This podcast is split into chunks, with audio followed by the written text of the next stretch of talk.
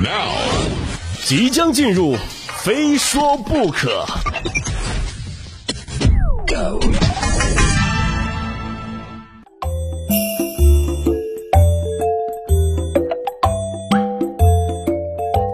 六月毕业季啊，毕业生们开启了自己的新篇章啊，从学生变成了职场打工人。就是每年的这个时候啊，朋友圈里到处都是给毕业生们各种建议的小作文。是为了跟跟风啊，今儿我也给点建议。首先就是建议大家找工作的时候啊，一定要擦亮双眼。识人要擦亮双眼，识公司更要啊。这话说前段时间，武汉的孙女士经朋友介绍，进入了一家青桔电单车平台工作。就每天在武汉街上啊，就巡查车辆的摆放情况。可工作一个月了啊，他一分钱工资都没拿到手。于是呢，他就联系青桔电单车的母公司，可对方却告诉他，入职的公司是假的。辛辛苦苦上一个月的班啊，工资没拿到不说啊，入职的还是一家假公司。什么情况呢？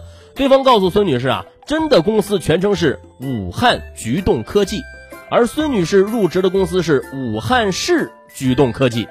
就大家听出差别了吗？啊，我再说一遍啊，真公司全称是武汉居动科技，孙女士入职的公司是武汉市居动科技，对，一字之差啊，但大不一样。真的，我的天哪啊！就现在这骗子的套路也忒深了吧哈！找个工作还得咬文嚼字啊。孙女士说啊，自己还不是最惨的啊，她只是白打了一个月的工，有的同事不但没拿到钱，还被负责人借走了几万块钱。上班。本来就不是一个特别开心的事儿，结果发现自己上的还是个假班啊，惨上加惨。上个假班自然是一分钱工资都没有了，还被老板借走了几万块钱，我都想抱抱他了。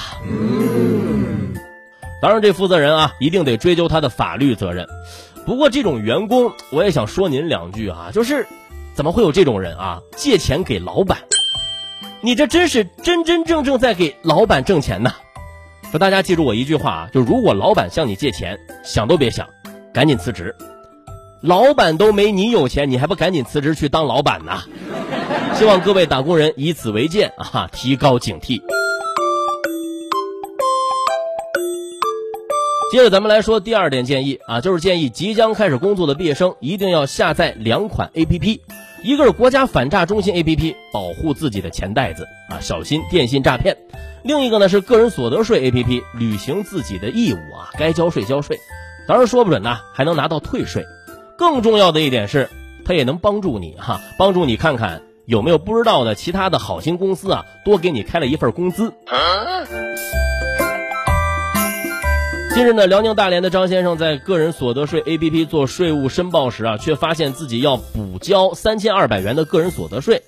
通过查询发现啊，大连一家公司去年每个月都给他发四千元的工资，而张先生啊从来没有听说过这家公司，更没有在这家公司工作过，那自然这些工资啊也没收到过。张先生意识到啊，一定是自己的个人信息泄露啊，被这家公司冒用了，最终的目的是为了避税。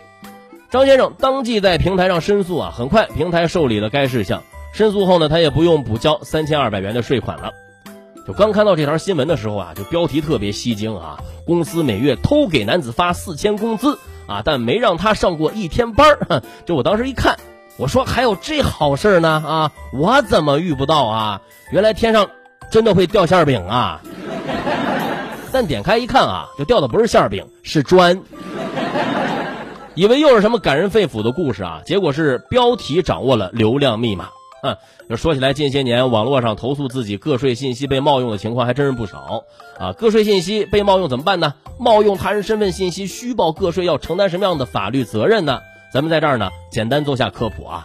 就如果企业冒用他人身份信息进行虚假的纳税申报，依照税收征管法的规定，纳税人、扣缴义务人编造虚假的计税依据的。由税务机关责令限期整改，并处五万元以下的罚款；对纳税人偷税的，由税务机关追缴其不缴或者少缴的税款和滞纳金，并处不缴或少缴的税款百分之五十以上五倍以下的罚款。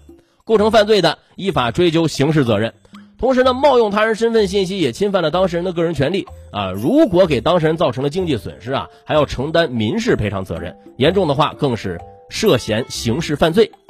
在这儿也是提醒大家啊，一定要注意查询自己的个税信息啊！一旦发现任职受雇信息、收入纳税明细信息、办税权限与实际不符时，可以就不属实的信息发起申诉。平时呢，也要注意保护好自己的个人信息。这节呢，再来说点别的啊，说头两天呢啊，我刷朋友圈的时候，看到一个朋友发了一条状态，他说呢。自己本不富裕的生活雪上加霜了。就两年前啊，他买了件 T 恤啊，就说实话，以我的审美，我真的是欣赏不来啊。但是时尚是个圈儿，你说不准两年之后，万一这 T 恤爆款怎怎么办，对不对？结果如今真爆了啊，但再也穿不下去了。就这个品牌就是 B O Y。最近呢，唐山烧烤店打人事件引起了热议啊，有网友发现视频中一名男子身穿某品牌的短袖。随后呢，有网友制图远离这类穿搭人群，图上的穿搭要素就包括该品牌短袖 T 恤。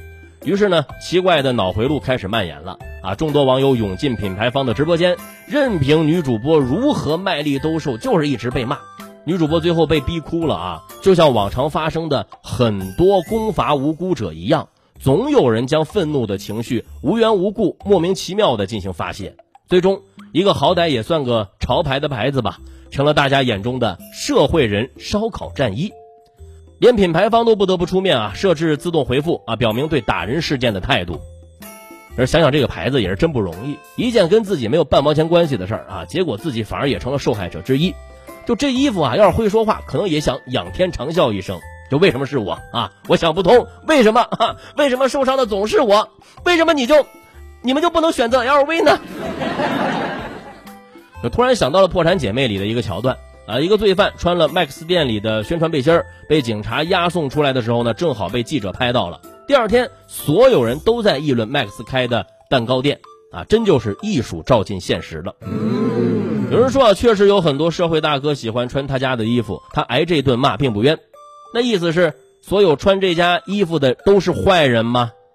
这衣服是什么魔法披风吗？是吗？谁穿谁就变坏吗？那按照这个逻辑啊，咱们赶紧看看当时拿的啤酒瓶子是哪家的啊？这酒是不是以后也不能喝了？真的，我就讨厌这种人啊！现实中对一些违法行为视若无睹、唯唯诺诺，到了网上反而对受害人以及无辜品牌重拳出击，这是病，得治啊！其实对这个牌子多少有些了解的朋友都知道啊，就是即便没有这次的事儿，该品牌在国内也避免不了走下坡路的事实。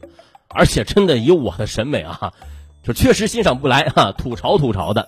但这是商业问题，商业问题啊，也是大家的审美问题，跟之前发生的那起社会性事件没有任何的关联。所以啊，对于网友而言，即使是宣泄情绪，也要有理性和尺度。